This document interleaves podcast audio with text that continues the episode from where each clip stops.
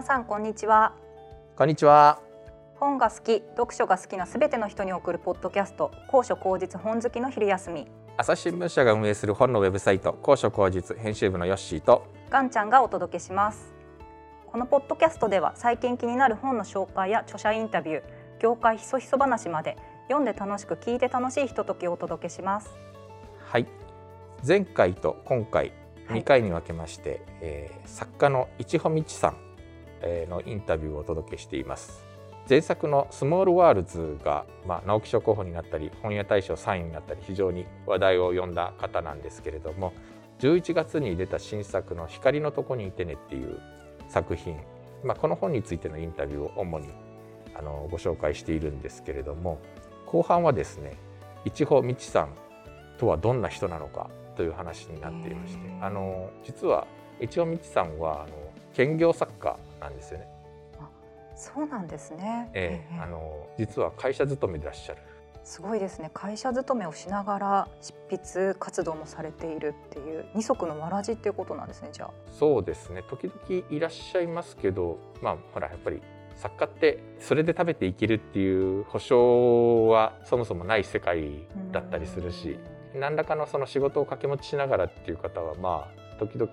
というかまあ結構いらっしゃるんですけど一応道さんみたいに本当にもう名前が売れて作家一本で全然食べていけそうな印象もあるんですけれども。でもやっぱりご本人はあの会社勤めこのまま続けていきたいなっていう意向を持っていらっしゃって。そうなんですね。またちょっと「光のとこにいてね」っていう新作の話とかも結構また続きでやったりもしているので引き続きこうお楽しみいただければなと思います。まあ長い前置きはいいとしてさっさと本題を聞かせろよというリスナーの声が聞こえてきましたので 前回に引き続きましてインタビューはあの高所高実ライターの清真由子さんが担当しています。それではどうぞ。タイトルの光のとこにいてねっていうのは誰かの一人のセリフなんですけれどもその光のとこにいてねっていう言い方がすごく子供が本当に自然に口に出すセリフだなと思って光のとことかいう言い方子供ってするよなって私思ったんですけれどもこの言葉っていうのはあの実際誰かから聞いたような言葉だったりしたんですか？その最初は内容というか小説の中身をこの全く思いつくことができなかったので、ん、なんかこうエモいタイトルを思いついて、うん、自分のテンションを上げて。タイトルありき？なんかこのタイトルにそぐうようなものをって思えるようなエモいタイトルをつけたかったんですよね。それでまああの話を考えてる最中、その最初の緊急事態宣言とかが出たりして、それでまあ春こうどこにも行けないので、よくお散歩をしてたんですよね。あの頃は皆さんそうだったと思うんですけれども、はい、こう桜が咲いてて春、うん、こう裏裏っと日だまりが揺れてて、うん、でああ人がいなくても桜こんな綺麗に咲いてるなって思った。り こう来年はどうなるんだろうとか、うん、なんかこの先どうなるんだろうとかこう桜の花を見てたらこう不安となんか、まあ、人間なんかいなくてもあんま関係ないんだろうなみたいな いろんな気持ちが込み上げてきたこととか、はい、あとはあのそれこそあの小さい女の子がこう習い事に出る姿をあの街で見かけたんですね近所の。はい、でその子は多分その髪の毛をひっつめて荷物を持って、まあ、おそらくバレエか何かに行く子がこうたたっと道を歩いてでちょっと離れたところにお母さんが待ってるんですね。たらその子は何度もお母さんを振り返ってなんかそこにいてねってそこで見ててねって何度も振り返りながら進んでいっててあじゃあそのお母さんがこう付き添わずにちょっと離れたとこから見守ってバレエの教室に行くんだって。その光景がすごく可愛らしくて印象に残ったっていうのもあります。そういうもろもろがミックスされた結果ですかね。えー、じゃあ本当タイトルからこの物語は思いつかれたというか始まったんですか？そうですね。そのふんわりしたイメージとあとはもう題名をつけてしまえば、うん。なんかそこに向かってうん。書くだろうみたいうな、すごくいいタイトルですよね。ありがとうございます。エモいです。あとそのピルピルジョワジョワしびしびとか擬音がすごくユニークだなと思ったんですけれども普段からいちほさんってその感情を頭の中で音で考えてますか？どうでしょうね。ただあの漫画が好きなんですね。漫画ってまあその擬音語擬態語がすごく作家さんの個性も出てあるので、確かに。そう。例えばそのスマホを触る音、あの昔の携帯だったらカチカチじゃないですか。今もうあのこうスワイプするので、なんか作家さんによってはなんかスッスって書いたりするんですけど。私あのどなたかの漫画でこうスムスムスムスムって書いてあるのを見てでもすごくこれ感覚的にわかるの。かわいい。スムスムしてるって思って。なるほど面白いですね。はいそれと私あの川上弘美先生の小説がとても好きで川上先生もすごく独特のオノマトペをお使いになるのでそれに対して憧れっていうのもありますね。えー、そうなんだ。私なんかミロコマチコさんってご存知ですか？絵本作家。あはい。あの方も擬音がすごく面白い方でその絵本をすごい思い出したんです。ちょっと今度よかったら見てみてください。ぜひぜひ拝見してます。ゆずとカノは強く惹かれ合いますけれどもそのエロティックなシーンは描かれませんよね。そのいちほさんといえばやっぱり BL 作家として長く活躍されてましたけれども同性同士のこの恋っていうものをどのようなものとして捉えてますか？特に同性同士だからどうっていうことはなく、まあその人間同士だから恋に落ちることもあるだろうぐらいの感じですね。あのスモールワールドもそうだったんですけれども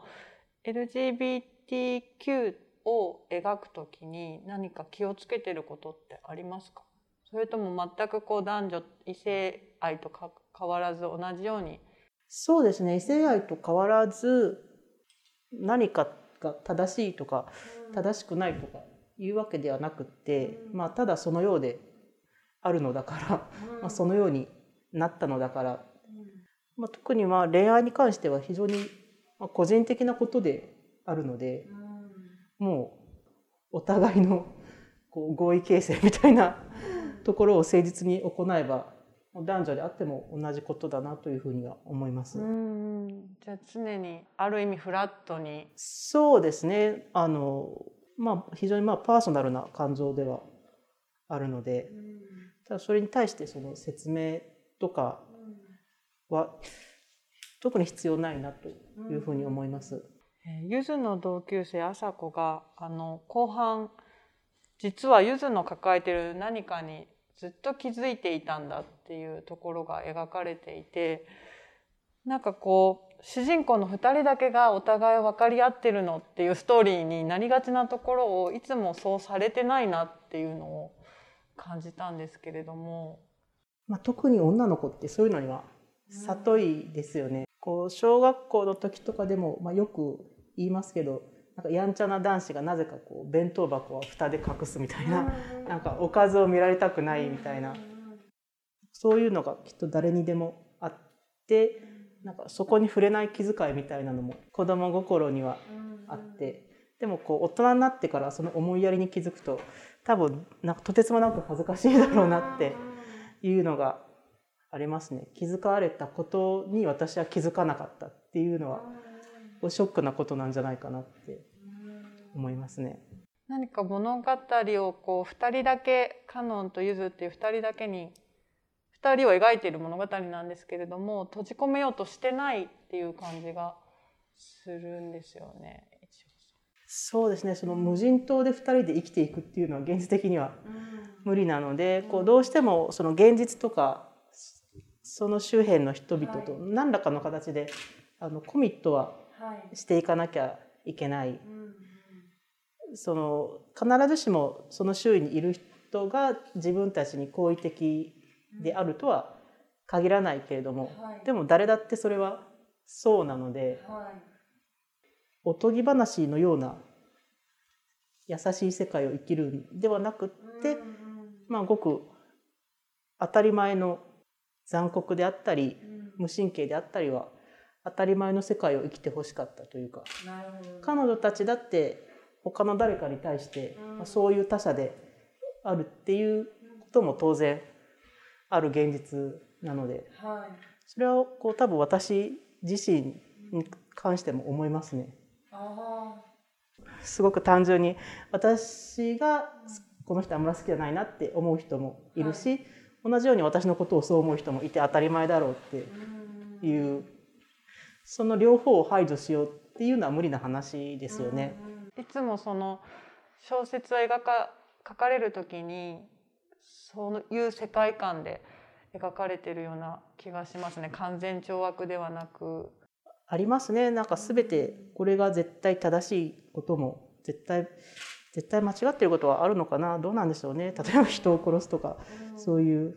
うん、でもこう絶対に正しくて絶対こう皆に優しいことっていうのはないよなっていうのは思いますよね。こう世界っていうのはそんなに簡単な簡単にできてない簡単にはできてないからこそ、まあ、面白かったなって死ぬ前に思えたら いいですよね。なるほどこれはこれでみたいな、うん、残念ながらこう普通に生きてると打ちのめされる瞬間の方が誰しも多いような気はします。ただこの作品はこう決定的な悪者今みたいに誰かをこう破滅もう決定的な破滅に追いやるような人が出てこないんですけれどもそれはあえてだったんでしょうか？そうですね。こうこの人さえいなければっていう人がいればまあ物語としてもその登場人物の心情的にも 非常に楽ではあるんですけれども残念ながらまあそうでもないんだよなあー実際の世の中ってそうですね。うーん。なるほどなるほど。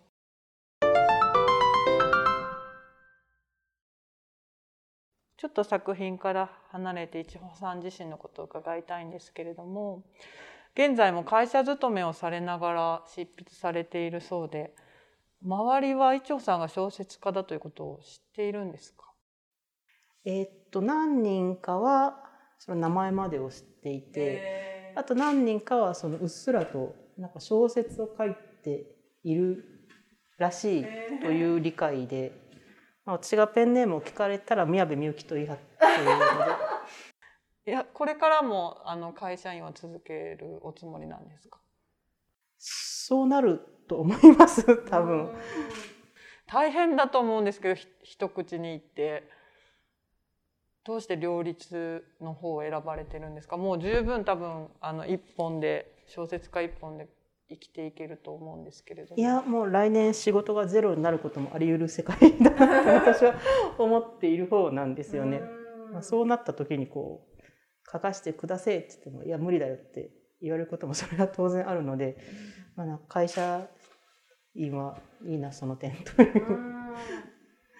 心の担保のというか安全圏のために。そうですね。そもそもがこの作家になろうって思って何か投稿したりとかいう出自ではないのもあって、まあずっとどこかには勤めているのでちょっとなんかそれをしなくなる自分っていうのが想像できないっていうのはありますよね。もし会社辞めちゃったらなんかこう金曜日の明日土曜日だぜみたいなこの感情も失ってしまうのかと思うとなんかそれはなんか切ないような。そのき日々というかなんかこう落差が欲しいっていうか 段差が欲しいっていうか。やはりこう毎日平日があるから土日の輝きがっていう。どうやって小説を書く時間を？平日まあ仕事の隙間って感じですね。なんか土日はなんだかんだやらないことの方が多いんですよね。あえ土日小説書かないでこんなに書けます？なんかその金曜日ぐらいまでもうなんか土日ですっごい進めたるねんって思って、でなんか土曜日はちょっと休息しないとねみたいな感じになって日曜もなんかダラダラして日曜の4時ぐらい夕方もうなんかすごい自分を責めてて もうなんか何やってたんだお前はまたこれだみたいな感じでそれなんか月曜火曜ぐらいに頑張ることの方が多いかもしれない。です。えー、でそれは会社帰った後とか行く前とかに。そ,、ね、それでこんな分量をこんなたすごいスパンで。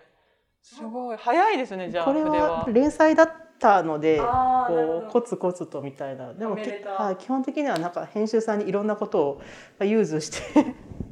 泣きついてやってもらってる感じですね。すごいですね。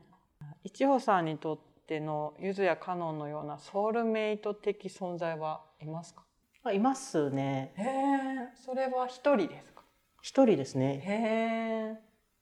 どんな方ですか？差し支えない範囲で。えっ、ー、と友人ですね。こう本当に何でも私は言うし彼女も言ってるのかな？分かんないですけれども結構その、まあ、小説書いてて、うん、ここがうまくいかないとか、うん、なんかままたなんかうまくできなかったとか、まあ、そういう愚痴を彼女には言えますね。で向こうもそんなに深刻に受け止めないんですよね。うん、はいはいまた言ってるみたいな。その書けない何も思いつかないどうしようみたいなことをなんか向こうはまあはいはいって流して、で終わった後なんか終わったよって言ったらなんかほらねみたいな。いつもそうじゃんみたいな。そうそうそう信じてくれてるんですね。そうあんまりこう私の言うことをそんなに真剣に受け止めないのがかえっていいのかもしれないですね。それは古くからのご友人なんですか？えー、っとそう古くはなくて大体15年ぐらいですかね。結構結構経ちましたね。なんでかんだで。創作始めてからのお友達。そうですねはい。いいですねこの作品をどんなふうに読者の方に受け取ってほしいですか？うんどうですかね。こう、まあ、基本的にはあの読み手の方に委ねたいっていうのはありつつも一人の女の子と一人の女の子が出会って大きくなる話ですっていう まあシンプルな物語ではあるのであまり何でしょうか構えずにというかもうお気軽に分厚いですけれども。読んでいただけたら嬉しいなと思います。そのコロナの時に感じられた光の美しさっていうかその季節は巡っていくみたいなメッセージも入ってるんでしょうか？入ってますかね？なんか自分では分かんないですけども、こう要素としてはあるのかもしれないです。書き終えてみて何か自分の中で発見や変化ありましたか？もう書き終えた時はただただもう終われたっていう気持ちで いっぱいでそうですね。こう今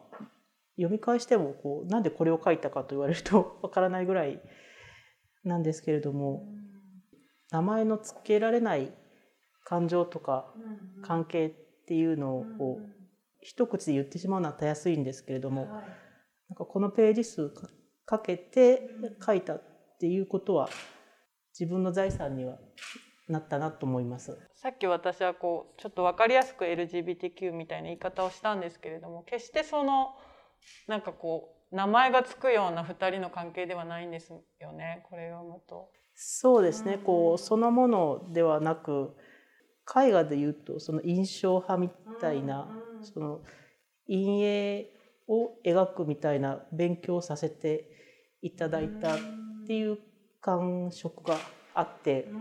で書いてる方は不安なので言ったらこの鉛筆とかペンでこの重線を書きたくなるんですよ、はい、輪郭こうですみたいな、はい、でもそういう時はその編集さんが止めてくれたのでここはいらないですっていうふうに。へえ素敵ですね。なのでその部分の抑制というか、うん、そうあえて書かないっていう意味で勉強させてもらいました。すごくあの面白いお話ありがとうございました。ありがとうございました。ありがとうございます。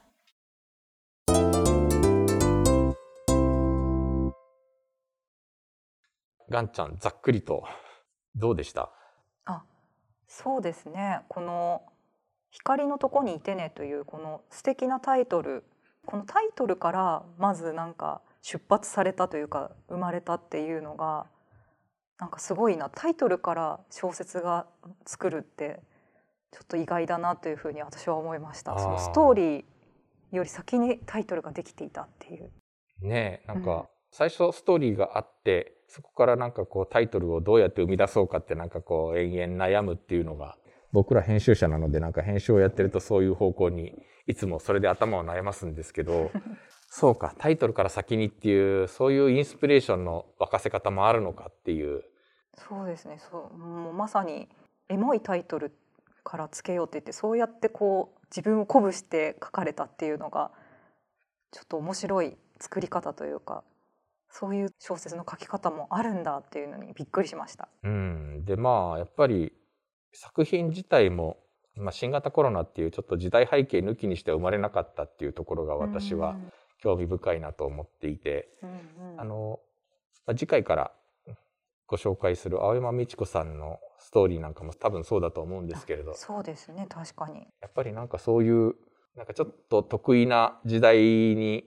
巻き込まれてしまってその中でみんなが感じるこうもどかしさとか生きづらさとかうんうん。あのそういうところをこう作家自身もこうそういうことをこう敏感に感じ取りながら、うん。うん、そういった中でやっぱり生まれてきた作品っていうのがやっぱり注目を浴びていってるのかなというのはなんかちょっとそんな気がしましたけど。なんかあのすごい、えっと記事の方にある写真のあのしおりがすごいまた素敵でいいなと思いました。ああこれはなんかあの本屋さんのノベルティとして限定品として作ったみたいですけど、なんか一瞬にしてはけてしまったらしいですね。そうなんですね。へえ、なんかあのいちほさんご自身が個人で発注したっていうツイッターでなあの見たんですけど、うん、結構ムーブメントとしてはあの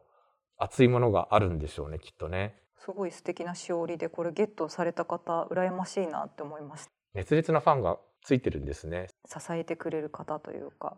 支持してくださる方々がいるっていう証拠ですよねそれこそ。ちなみに本の中には初版本をお買い上げの方限定だったかな。はい。一応みちさん書き下ろしのなんか短編が挟み込まれているんですよね。この本には。いいですね。それもなんかまた特別な感じがしてそう本を買った人だけが楽しめる楽しめる。スピンオフがついてるってやつですね。うん初版限定で。まあそうかな。うんうん。私もちょっと読んでみたくなりました。そう特に女の子の内面を扱ったすごく繊細に描いた小説なのであのぜひご興味のある方は手お手に取ってご覧いただければなと思います。高所後日のウェブサイト book.asahi.com では話題の本の著者インタビューや書評コラムなど本に関するさまざまな情報を毎日皆さんにお届けしています。Twitter や Facebook ページ、Instagram、そしてメールマガジンもやっていますのでぜひフォローの方よろしくお願いいたします。そしてポッドキャストへのご意見やご感想もお待ちしています。ツイッターのハッシュタグ本好きの昼休みまたはホームページの一番下のお問い合わせからお送りください。はい、えー、と年末企画といたしまして「ハッシュタグ #2022 マイベスト本か」そうです。はいもう一回大事なことはね2回言ううん。「ハッシュタグ #2022 マイベスト本」も募集中ですのではい。年末最後の回でとご紹介する予定です。で番組でご紹介した方には高所高実オリジナルトートバッグプレゼントはい。はいこちらの方もぜひえっ、とどしどしお寄せいただきたいと思います。はい。皆さんからのご応募お待ちしております。はいそれではまた来週さようなら。さようなら。